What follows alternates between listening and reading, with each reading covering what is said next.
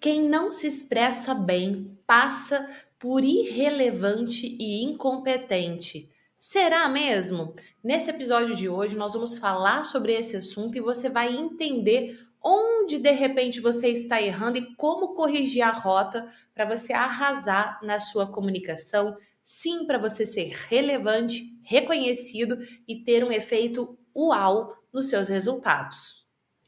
Eu abri esse episódio fazendo uma pergunta: quem não se expressa bem passa por incompetente e irrelevante. Será mesmo que isso é verdade? E quando a gente vai dentro do meio corporativo, dentro do meio acadêmico, na verdade, dentro de qualquer ambiente, nós vamos constatar que sim, é verdade. A pessoa pode ser um gênio, pode ter um conhecimento incrível, mas se ela não sabe expressar aquilo que ela tem dentro dela, toda a bagagem que ela acumulou, ela é vista negativamente. Agora, por que será que isso acontece e como mudar essa situação? Vamos pegar aqui seis motivos pelo qual isso acontece. Uma pessoa que se expressa bem, ela, primeiro, expõe as ideias dela com firmeza, com clareza e com segurança. Segundo, ela fala de forma fluida e envolvente. As pessoas Terceiro, prestam atenção naquilo que ela está falando.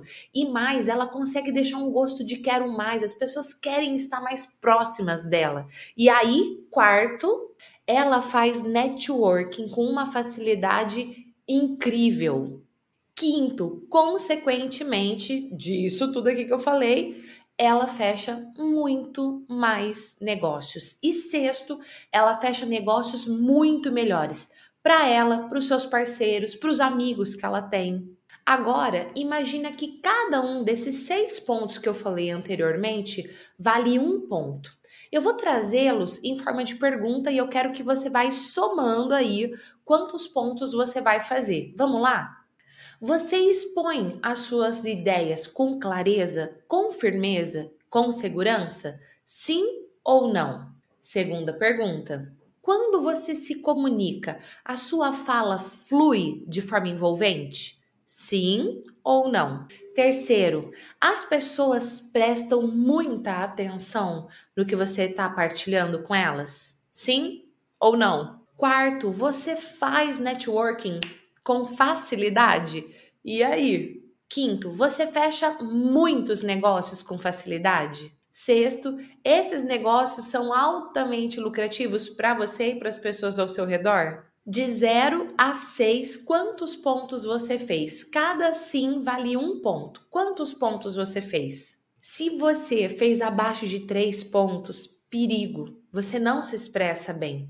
Quem se expressa bem tem mais oportunidade, fecha melhores negócios, tem um networking muito mais poderoso. Quando a pessoa precisa de algo, ela tem a quem recorrer. Agora, quem não se expressa bem tem dificuldade de expor suas ideias de uma forma que o público compre a ideia dela. Tem muita dificuldade em fazer networking naqueles momentos decisivos, ela se vê sozinha, sem ter com quem contar.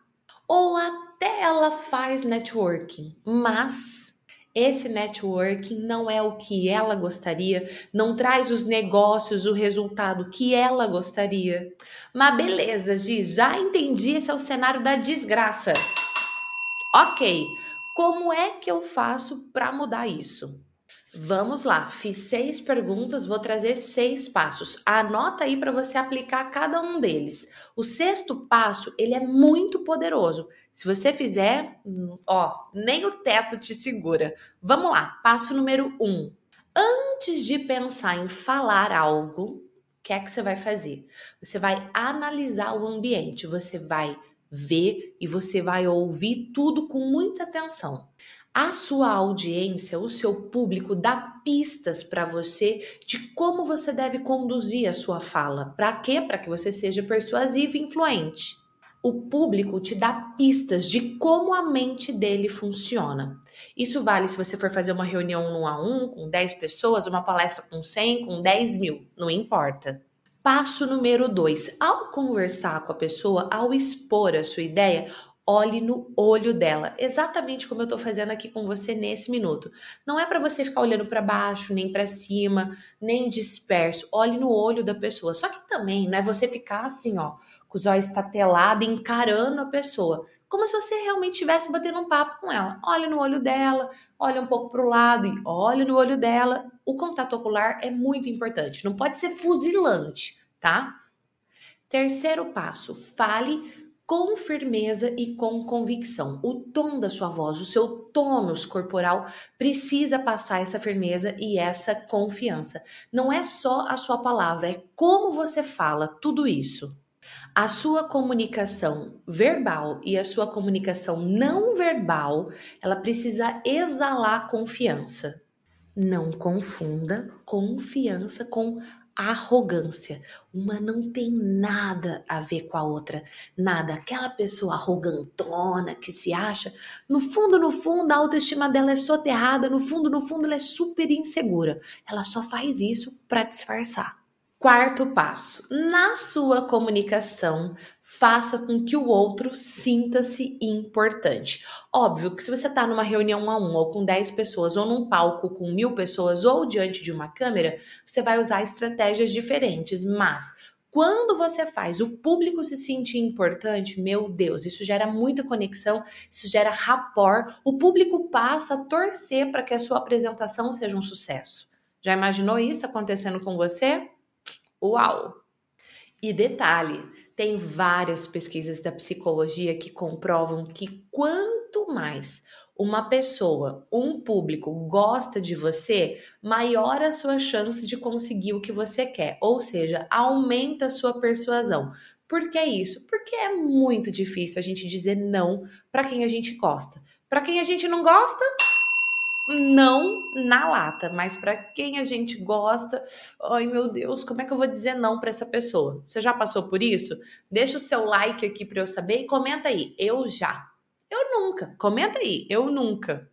Falando em comenta aí eu já, eu nunca, eu não sei se é a sua primeira vez aqui nesse canal, mas aqui ó, tem um monte de conteúdo para você se desenvolver, para você falar bem, para você influenciar pessoas, para você ser a sua melhor versão diante de qualquer público. Então, toca aí para se inscrever, toca no sininho, porque assim toda vez que tiver um episódio novo no ar, o próprio YouTube vai te avisar. E também pega o link desse vídeo e compartilha nos grupos do WhatsApp que você participa. Vamos ajudar outras pessoas a também se desenvolverem com conteúdo validado pela psicologia e pela neurociência.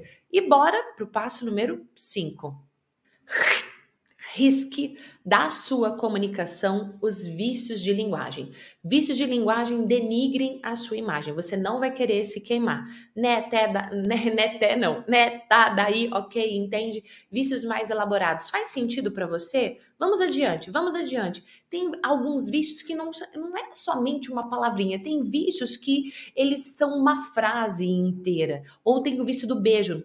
Quando a pessoa vai falar, e ela vai fazer um pause, ela manda um beijinho. Tem o vício do pensamento, quando a pessoa vai pensar é ela tá construindo a frase dela, ela tá lembrando é, o que ela vai falar hum, e ela emite um som. É hum, hum, péssimo. Risca isso. Se você quiser passar uma imagem de amadorismo, mantém. Se você não quer, risca os vícios de linguagem da sua comunicação.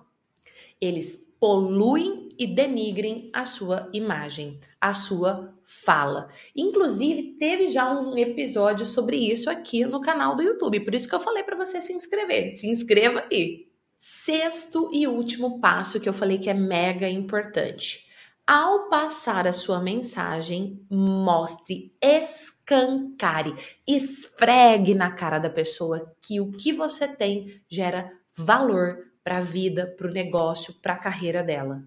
Não é somente sobre passar informação, é sobre aquela informação agregar no resultado que a pessoa está buscando. A gente está cansado de ter um monte de informação aí, ó, que praticamente não serve para nada.